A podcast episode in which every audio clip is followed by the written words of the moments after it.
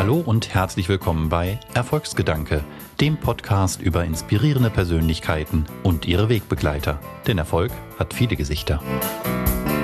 Ich bin Björn Weide, Geschäftsführer beim Fintech-Unternehmen Smartsteuer und spreche heute mit Björn Schneider über Selbstorganisation mit Stützrädern, wie Organisationen entscheiden und sinnvolle Anschlussverwendung für Manager.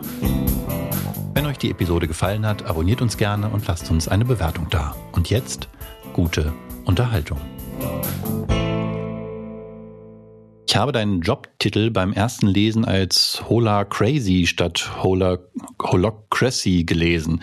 Um im Bild zu bleiben, wie vollständig verrückt müsste man sein oder muss man sein, um ohne Not in einem Unternehmen mit knapp 2000 Mitarbeitenden sowas wie Selbstbestimmung einzuführen? Ziemlich, glaube ich. Ich glaube, man braucht eine gesunde Portion, heute würde ich sagen, Idealismus. Also, so, dass man, dass man denkt, man hätte die Welt verstanden und, und könnte jetzt einfach so, weil man das jetzt verstanden hat, Selbstorganisation in der Firma machen. Und äh, da legt man eben einfach los und erzählt allen Leuten das, was auch ganz viele andere Berater erzählen und das, was ganz viele Buchautoren in Büchern schreiben. Und wenn es gut läuft, so war das da, dann sind auch, also auch eine kritische Masse ist dann begeistert davon und dann darf man das tun um dann nach zwei, drei Jahren ungefähr, also so in meinem Fall festzustellen, ich habe eigentlich keine Ahnung davon, wie das geht. Also, ja, ich würde sagen, man muss schon einigermaßen verrückt sein, ja. Und damit herzlich willkommen, Björn Schneider. Wie schon in der Eingangsfrage angeklungen, beschäftigst du dich als Holocracy and Agile Coach bei der Hypoport schon seit Jahren. Wie viele? Vier? Ganz praktisch mit der Frage. Ich rechne gerade selber nach und es dauert ein bisschen sieben. Ja, sieben, genau. Aber nicht die ganzen sieben mit Holokratie, ne? Nee, richtig. Das, äh, ich ähm, war nach, also ich war ungefähr ein Jahr bei ähm, Hypoport und bin dann auf das erste Training gegangen, 2014, Ende 2014 2014 okay, schon nach Amsterdam hm. zu Brian Robertson. Und dann hat es aber noch mal zwei, drei Jahre gedauert, bis wir dann wirklich äh, den ersten Piloten vor der Brust hatten. Für diejenigen äh, von den Hörern, die jetzt sagen, hola Krawas, äh, vielleicht einmal ganz kurz. Es geht letztendlich ganz praktisch um die Frage, wie Menschen, Organisationen besser zusammenarbeiten, wenn ich das jetzt mal so auf einen ganz mhm. schnöden Punkt bringen wollen würde. Was sind denn da für dich nach all den Jahren jetzt die wichtigsten Erkenntnisse und Erfahrungen, was diese Frage angeht? Also erstmal ist das jetzt irgendwie so ein Rahmenmodell, Framework, Methoden, wie man gut zusammenarbeiten kann. Und das ist halt nur ein Modell. Es gibt bestimmt noch ganz viele andere. Ähm, und das ist nur eins. Also es ist auch nicht die Wahrheit, wie alle anderen auch nicht. Was ich finde ist, weswegen es, also ich finde es so, so bei dem Überblick, den ich habe, als das Beste, weil es einen guten Rahmen gibt, um sich auf den Weg zur Selbstorganisation zu machen. Also von dem heute würde ich sagen, ja, keiner so richtig weiß, was das ganz konkret, also so ganz konkret für jeden Job in jeder Situation eigentlich heißt. Und um sich da auf den Weg zu begeben, ist, ist Holakratie richtig gut geeignet, finde ich. So, und ob man das jetzt Selbstorganisation, New Work oder irgendwas mit Zahlpunkt Null nennt, äh, das ist jetzt eigentlich auch egal, weil es im Kern irgendwie immer um das Gleiche geht. Was, was ist der Kern? Wikipedia beschreibt es als, also also Holakratie oder Holokratie, wer das bei Wikipedia sucht, muss es mit Holo suchen, Holokratie, als systematische Entscheidungsfindung. Böse Zungen behaupten, es würde formale Hierarchie letztendlich nur durch Bürokratie ersetzen, denn das Regelwerk, die sogenannte Verfassung, ist ganz schön umfangreich. Mhm. Was bedeutet es für dich konkret? Warum, und warum, du hast es angedeutet, habt ihr euch für das Werk entschieden? Wir haben uns dazu entschieden, das muss man erstmal sagen, nicht aus einer Not heraus, also es, es, es würde ich auch nicht empfehlen, wenn da irgend, irgendein Problem ist und man denkt, jetzt mache ich dann Holakratie und dann löse ich dieses Problem, dann würde ich heutzutage sagen, ja, vielleicht löst du damit auch was, aber du kriegst auf jeden Fall auch eine ganze Menge neuer Probleme. Und weswegen wir das gemacht haben, ist, ist eigentlich das Lösen eines Luxusproblems. Also alles läuft gut. Wir haben eine gute, wir haben eine gute Kultur. Die Geschäftsmodelle funktionieren. Zumindest ist es so, dass wir insgesamt als Hypoport-Netzwerk gut dastehen. Und Jetzt äh, fragen, stellen wir uns die Frage als Organisation, was können wir denn heute tun, ähm, so dass das in Zukunft wohl auch noch so ist. Also das ist äh, im Grunde genommen eben sind das Vorsorgemechanismen und die kosten heute und heute haben wir auch das Geld, um das zu bezahlen. Und äh, deswegen haben wir damit angefangen. Aber was hat euch dazu gebracht, in Frage zu stellen, dass das funktionierende jetzige System in Zukunft nicht mehr trägt? Ja, das, das sind schon die, also die, die Zusammenfassung ähm, aller Berater, Stimmen und Buchautoren, die sagen, hier ändert sich was in der Arbeitswelt, in dem, wie wir miteinander umgehen. Und diesen Bogen kann man jetzt beginnend ähm, von der, vom Taylorismus, also der Industrialisierung und dem Taylorismus spannen und dann schon auch über die letzten Jahrzehnte sehen, dass sich die Arbeitswelt verändert. Ähm, von dem Lösen von konstanten äh, und wiederkehrenden Problemen das, was macht man dann ja gerne in funktionaler Teilung oder Fließbandarbeit hin zu dem Lösen von komplexen Problemen, was letztendlich seit mehreren Jahren, wenige Jahrzehnte in dem agilen Mindset ja auch schon eingebacken ist. Also in dem komplexen Umfeld ist es halt nicht mehr so, dass ich ein Problem vollständig verstehe, sondern dass wenn ich anfange, dieses Problem zu lösen, äh, sich die Rahmenparameter für dieses Problem wieder verändern. Also das Problem verändert sich und damit die Lösung. Das heißt, ich kann halt keine Pläne über Jahre irgendwie oder auch nur über wenige Monate machen und der Meinung sein, dass dieser Plan dann so eintreten wird, sondern ich muss immer ausprobieren. Ich muss immer für bestimmte Zeiträume etwas annehmen, was ausprobieren und dann wieder gucken, was hat sich verändert, was habe ich geschafft und in welche Richtung muss ich jetzt. Und während das die Agilisten schon lange verstanden haben und in Frameworks wie Scrum, Kanban zum Beispiel umsetzen, ähm, ist es auf Organisationsebene noch nicht angekommen. Und da, das ist sozusagen, für mich ist das ein Fortschreiben dieses Gedankens auf Organisationsebene. Und was sind da für dich die Kerngedanken, wenn ich dich jetzt äh, erzählen höre und auch mal ein bisschen reflektiere? Wir haben ja selber bei, beim, beim Unternehmen hier, Smartsteuer, ähm, auch ähnliche Wege gegangen, ohne das formale Konstrukt äh, Holokratie.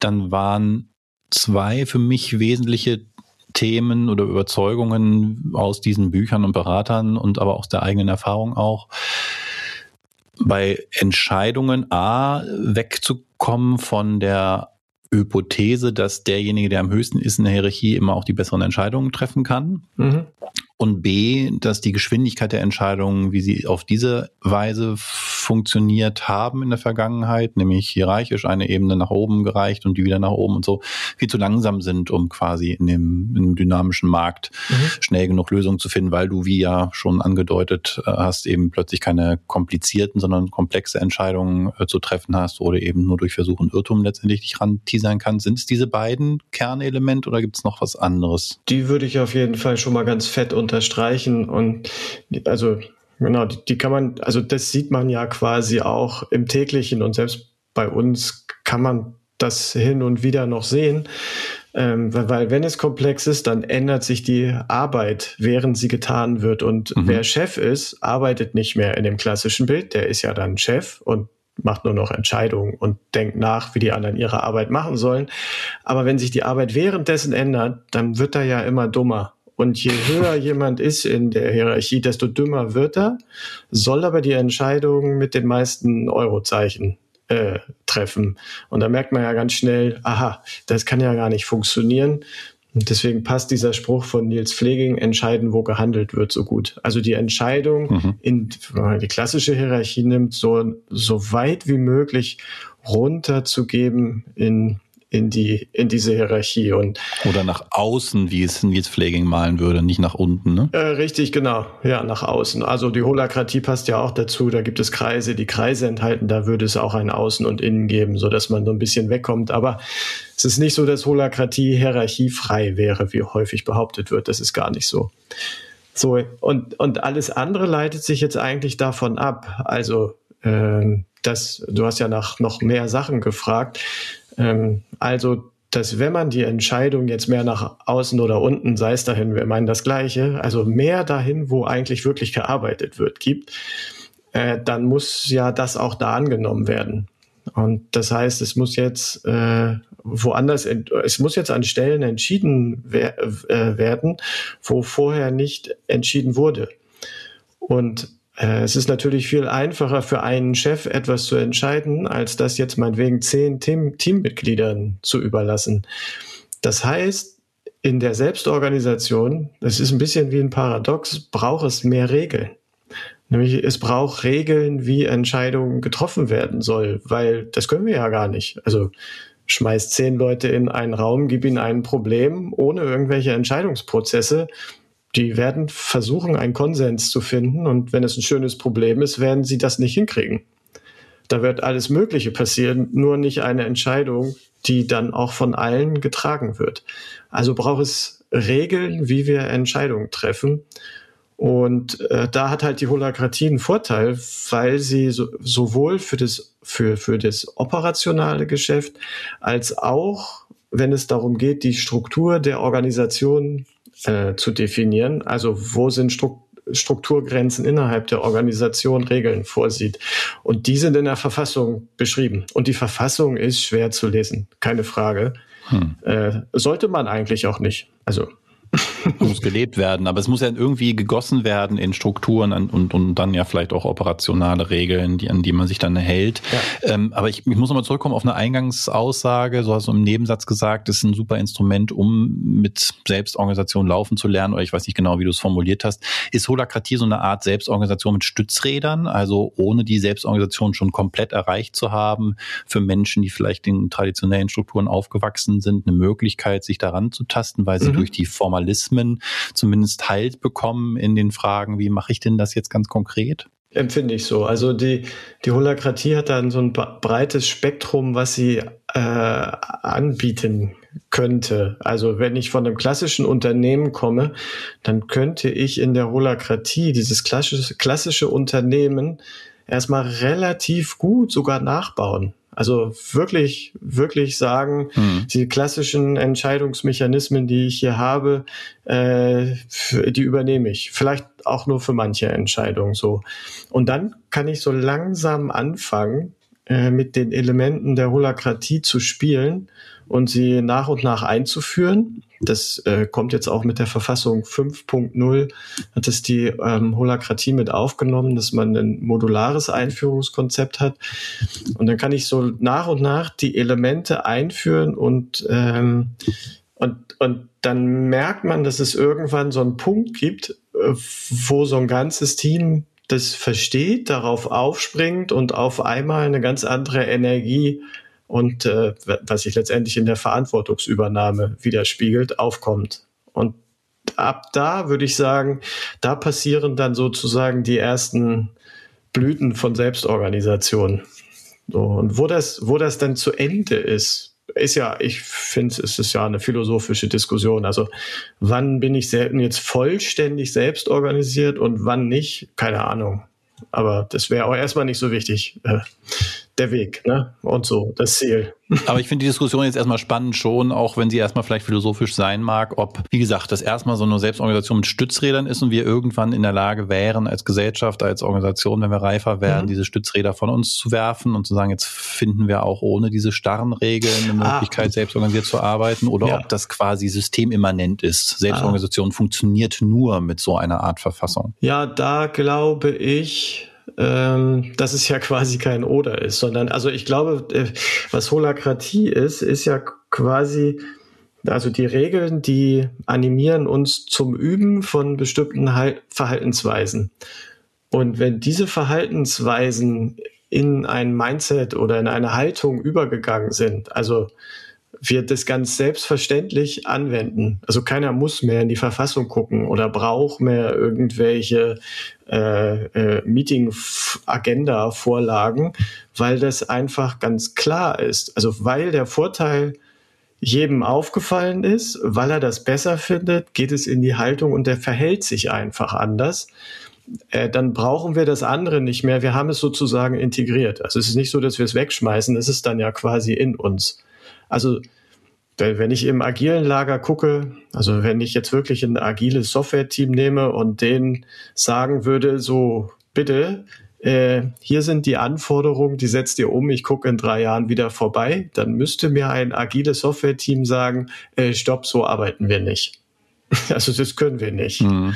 wollen wir nicht. Wir müssen anders mit dir zusammenarbeiten, weil das sozusagen über das verkörpern die. Also die die können sich gar nicht mehr vorstellen, anders miteinander zu arbeiten. Und dann fallen sozusagen diese Stützräder weg.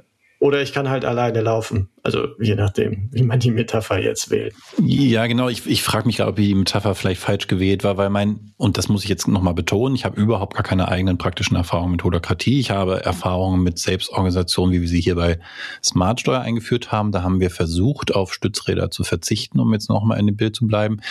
Wenn ich mir das, die Metapher des Stützrades nochmal überlege, dann hätte ich den Vorwurf an die Holokratie, dass die Regeln, so wie ich sie wahrnehme, so starr sind, dass es doch eher ein Dreirad ist und ich durch die Benutzung des Dreirads das Gleichgewicht halten, das Selbstständige gar nicht erlerne, wohingegen Stützräder ja so gebaut sind, dass sie eigentlich während der Fahrt gar keine Rolle mehr spielen, sondern lediglich nur noch in Situationen, wo es irgendwie wackelig wird oder so, mich kurz auffangen. Ne? Also ich, ich will das Bild nicht überstrapazieren, aber du weißt, was ich meine. Ja, also die Frage ist, du hast gerade geschildert, die Nutzung dieses Systems führt dazu, dass man eine veränderte Haltung hat, so dass man irgendwann quasi aus sich heraus Entscheidungen mhm. trifft in dieser Haltung und nicht mehr mehr, weil es eine Regel ist.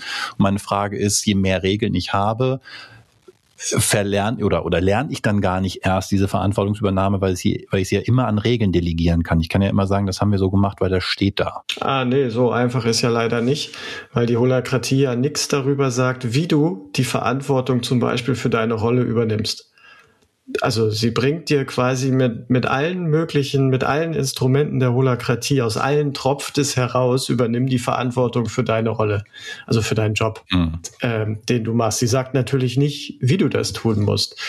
So, und ich gebe dir recht, und das ist auch was, was wir beobachten, dass das ganz schön überfordern kann. Eben, ja. So, also wenn, wenn das jetzt konsequent eingefordert wird, dann ist das unter Umständen sehr neu und ich weiß gar nicht, was ich tun soll. Und ich habe in der klassischen Strukturen gemerkt, dass ich auch am besten nicht drüber rede, wenn ich irgendwas nicht weiß. Und äh, dann kann das sehr spannend werden. Also das erleben wir schon. Und deswegen haben wir da ein ganzes Trainingsprogramm aufgebaut, also von einem eintägigen Taster-Workshop, ähm, wo man mal die Zusammenarbeit in einer Simulation mit zwölf Leuten eben kennenlernen kann, äh, über ähm, ein fünftägiges Training, wo man sozusagen zum Moderator von holakratischen Prozessen ausgebildet wird und dann auch nochmal ein eigenes zweitägiges Training für die Führungsrolle, die Lead Link Rolle in der Holakratie. Ähm, dann haben wir sehr viel Wissen aufgebaut in unserem Intranet. Wir haben einiges an Videos veröffentlicht. Ähm, genau, das Ganze ist in, dank Corona ja nun inzwischen auch remote-fähig. Also die Workshops gehen alle remote weiter. Ähm, also und weiter geht es dann, das ist sozusagen das Trainingsgeschäft. Dann kommt auf der anderen Seite das Coaching. Ähm, dass wir dann beim, beim Neuaufbauen von Kreisen helfen. Also wirklich äh, sozusagen mit denen in deren operatives Geschäft gehen, da Purpose-Workshops machen, Strategie-Workshops begleiten und auch die normalen holakratischen Meetings äh, begleiten. Am Anfang moderieren wir sie selber, dann wollen wir, dass sich welche aus dem Team da drin ausbilden lassen.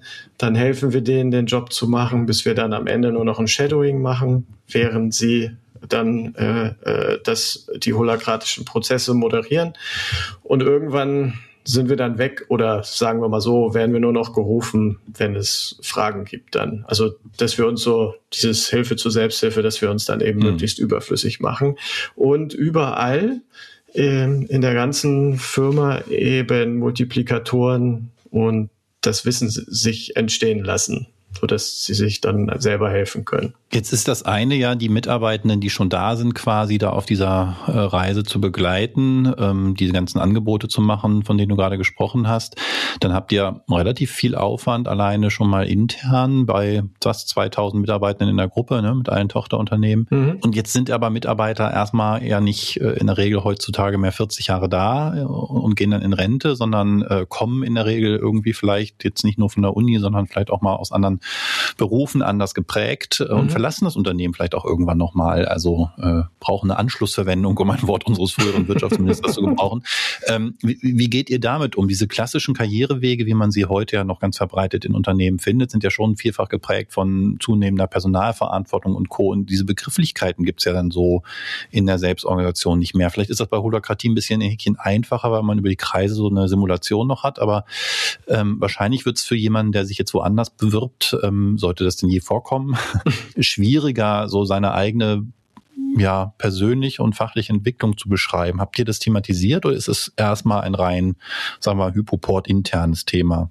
Du meinst jetzt, ich habe es noch nicht ganz verstanden, wenn Leute neu zu uns kommen oder wenn sie denn wieder gehen? Beides. Ja. Genau, wenn sie kommen, muss man sie überzeugen davon. Ich stelle mir jetzt gerade vor, ihr braucht einen äh, Seniorigen im Sinne von erfahrenen Menschen auf irgendeiner Position. Ja. Und jetzt kommen die, sind geprägt von klassischen Systemen und sagen, ja, ich hatte in meinem letzten Job halt 40 Mitarbeitende und, und so, also Personalverantwortung Verantwortung, so und so viele Budgetverantwortung und so. Jetzt kommt ihr und jetzt habt ihr Holokratie und sagt, ja, hm, haben wir so aber nicht.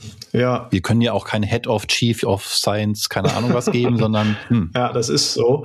Also zumindest, ich muss noch mal ganz kurz sagen, wir sind ja nur ungefähr in der Hälfte der Leute holokratisch. Ne? Wir haben also Na, immerhin tausend. Wir haben so so ungefähr, ja. Aktuelle Zahlen kenne ich gerade auch nicht, aber ungefähr die Hälfte ist es. Das heißt, wir haben auch noch Firmen, die nicht mit äh, Holakratie laufen. So. Und wenn jetzt Leute ankommen und die wollen in holakratischen Firmen an, anfangen, dann ist äh, bei diesen Leuten ein großer Motivator, dass sie nicht mehr in klassischen Organisationen arbeiten wollen. Also dass sie mhm. für sich erkannt haben, also das als einen Grund, dass sie das nicht mehr möchten und deswegen äh, ein Hypoport-Unternehmen auch gerade interessant finden. Okay. Also da haben wir ähm, relativ wenig Probleme. Wir hatten sogar eher schon in einem Hypoport-Unternehmen, was damit auch sehr äh, also sehr gute Arbeitgebermarken Werbung gemacht hat. Das Problem, dass die Leute dort angefangen haben, weil da so toll gearbeitet wird, aber die gar nicht so richtig interessiert waren, an was wir eigentlich arbeiten.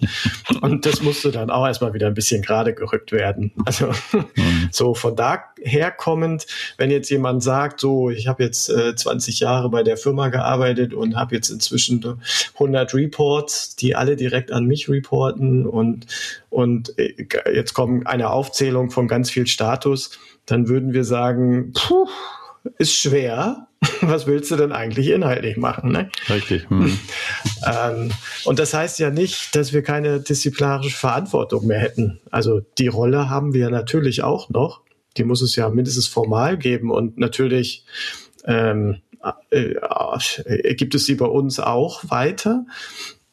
Allerdings ist sie in ganz vielen Fällen zum Beispiel inzwischen getrennt von der fachlichen Verantwortung. Das heißt, hm. der, der typische Chef, der jetzt ankommt, sowohl fachlich als auch personaltechnisch, also für alles verantwortlich war, den gibt es immer weniger bei uns. Hm. Und insofern gucken wir dann eher darauf, wer kommt denn da an und was sind seine Stärken und was möchte er eigentlich wirklich tun, so dass wir alle maximalen Nutzen und Spaß dabei haben. Mhm. Jetzt bist du selber jemand, ähm, der auch vielleicht gar keine klassische Karriere hinter sich hatte und deswegen würde ich gerne mal rausfinden, ob dich das irgendwie in deinem jetzigen Job, vielleicht zu deinem jetzigen Job sogar gebracht hat. Denn du bist ja so ein bisschen der Wanderer zwischen den Welten.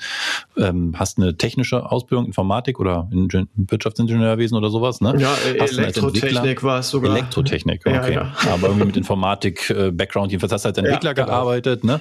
Dann warst du freier Trainer äh, für ja, Entwicklungs- und, und, und agile Methoden und sowas. Dann warst mhm. du Geschäftsführer auch von einem ähm, Beratungshaus Richtung Agilität, dann Teamleiter Entwicklung, dazwischen wieder mal freier Coach und jetzt wieder in einem äh, Unternehmen, dann in einer, in einer ich weiß gar nicht genau, wie man das dann bezeichnen würde, ähm, freien äh, Tätigkeit und auch wieder ein bisschen als Coach. Also du kennst die Freiheit in der Selbstständigkeit ebenso wie den goldenen Käfig der klassischen Hierarchie aus eigener Erfahrung. Mhm. In welcher Rolle hattest du da ganz persönlich, äh, hattest du es da ganz am, am, am einfachsten? Ja, das hat alles so seine Vor- und Nachteile. Ne? Also als ich das erste Mal in die Selbstständigkeit gegangen bin, dachte ich mir, war meine Motivation eigentlich gar nicht die Freiheit, sondern es war fast schon so ein bisschen Midlife-Crisis-mäßig, dass ich mir dachte, so, ich bin jetzt irgendwas um 40 oder kurz vor. Ich muss das jetzt mal ausprobieren. Ich will das mal mhm. gemacht haben, wie das so mhm. ist. Ja, habe ich dann gemacht. Äh, ging auch ganz gut. Hätte ich wahrscheinlich mit ein bisschen weiter wachsen auch ähm, machen können. Aber mir haben so ganz elementare Sachen gefehlt. Ähm, und das waren tatsächlich äh, konstante Kollegen und konstante Projekte. Also, dass ich nicht nur irgendwo reinkomme als Berater, irgendwas Kluges sage, also vermeintlich klug und dann wieder weg bin, sondern ich wollte verantwortlich sein dafür. Also für das, was ich sage und dann eben auch mitkriegen, wie ist dann die Umsetzung, weil ich mir davon versprochen habe, dass ich davon viel lernen kann und hm. mich dabei eben gut weiterentwickeln kann. Und nachdem alles, was du aufgezählt hast, war das schwierig und nach Selbstständigkeit und, und Geschäftsführung war das tatsächlich schwierig, so einen Job in einer Firma zu finden, weil alle gesagt ja. haben, mhm. ja, der bleibt ja nicht lange, ne? Seine Selbstständigkeit läuft vielleicht gerade nicht so und dann ist er der wieder weg und so. Aber Hypoport war da eben anders und hat gesagt, nö, machen wir mal.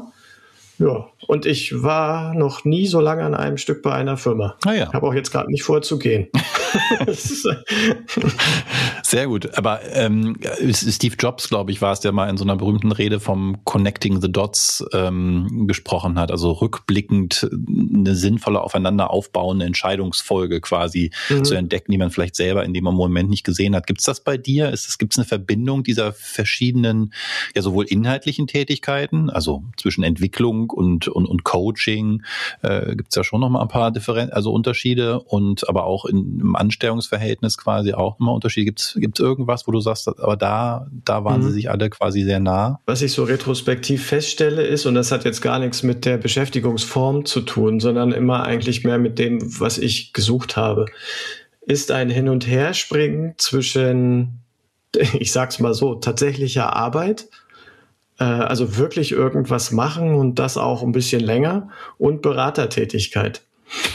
und, und das finde ich weiterhin interessant, also diese, diese beiden Pole zu bedienen, weil in der Beratertätigkeit hat man das Glück, sich sozusagen mit dem neuesten Scheiß beschäftigen zu können und das auch immer wieder äh, zu verproben, indem man das anderen Leuten erzählt und abhängig davon ist, dass denen das irgendwie gefällt. Also dadurch entwickelt man sich dort weiter, mhm. hat aber meistens ein Problem in der Umsetzung, weil man nicht wirklich weiß, wie das funktioniert. Bin ich in der Umsetzung, ähm, dann dauern die Projekte meistens sehr lange ich krieg zwar richtig gut mit, was jetzt die, die, äh, die, die was es jetzt braucht für die Umsetzung, habe wahrscheinlich dann auch ein tolles Team, mit dem ich das zusammen machen kann, aber es wird dann irgendwann langweilig, weil es zu langsam geht, so für den eigenen Kopf.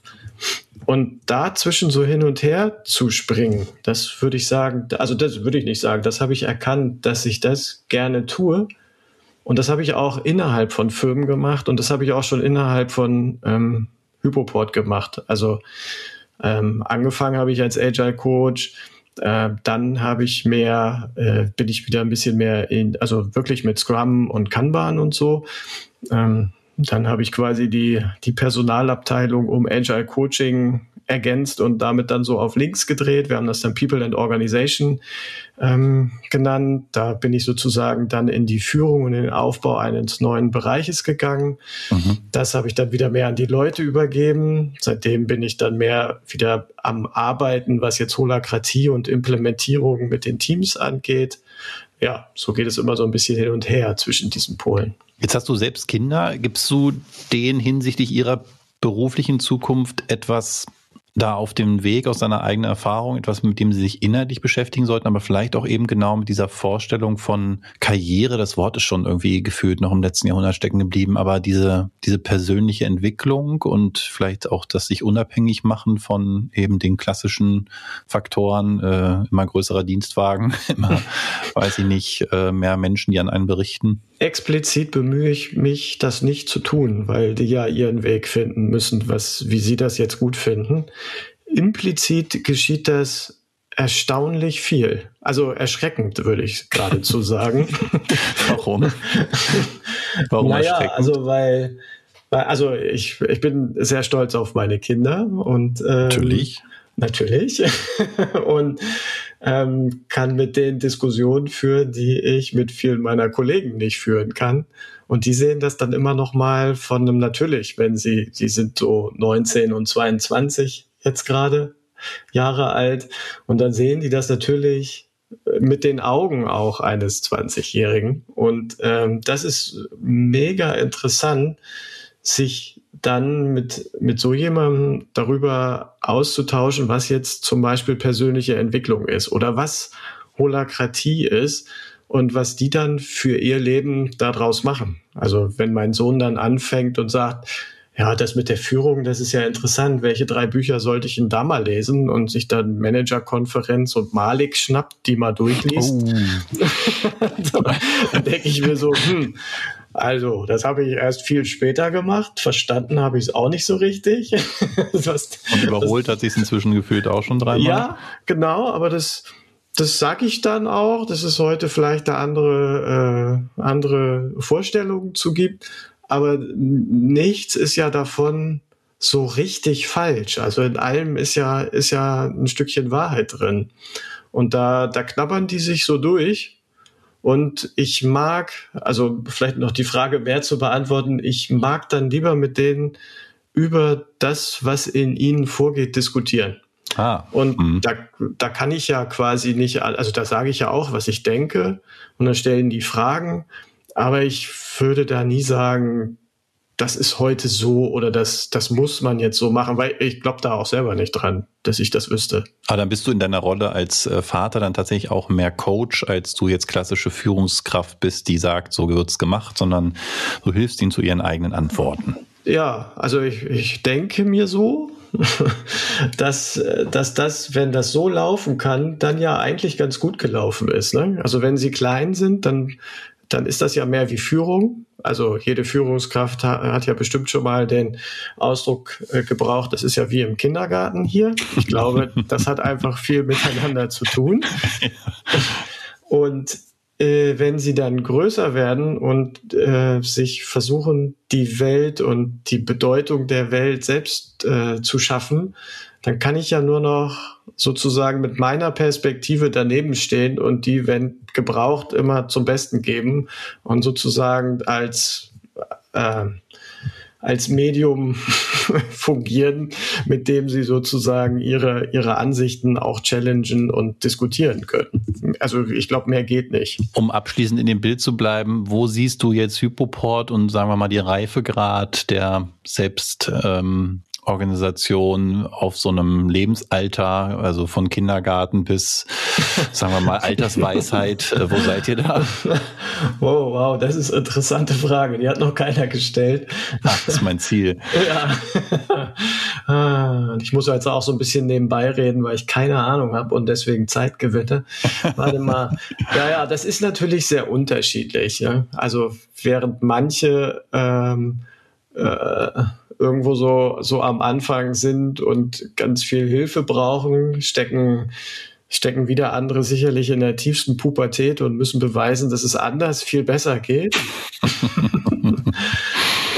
und äh, ich glaube aber, dass es schon ähm, inzwischen viele gibt, die, die das erkannt haben und die, die willig sind, sich darauf einzulassen und zu üben oder eben auch ganz viele, die sagen, also die, die sagen immer, immer weiter üben, also das immer weiter verbreitern und wir, wir gucken, wo uns das dann hinführt. Und im Altersspektrum war ich ja jetzt quasi eben überall mal. Ne? Noch nicht bei der Midlife Crisis, sagen wir, halten wir das zumindest fest. Irgendwo zwischen Erwachsenenalter und noch nicht Midlife Crisis. Das hört sich doch aber sehr gesund an. Würde dann würde ich dir ja. wünschen, dass du vielleicht die, ähm, die Midlife Crisis beruflich dann noch lange vor dir hast. Ähm, und äh, vielleicht sprechen wir dann, wenn es soweit ist, dann nochmal, um die Erfahrungen da auch nochmal zu reflektieren. Es hat mir jedenfalls große Freude gemacht, Björn. Ähm, und ja, ähm, ja, viel Erfolg, sowohl persönlich als auch beruflich weiterhin in diesem spannenden Experiment, das ich ja, wie gesagt, mit einem sehr interessierten Blick verfolge, weil wir unsere eigenen Erfahrungen gerade machen und hoffentlich nur voneinander profitieren können, wenn wir uns regelmäßig austauschen. In dem Sinne,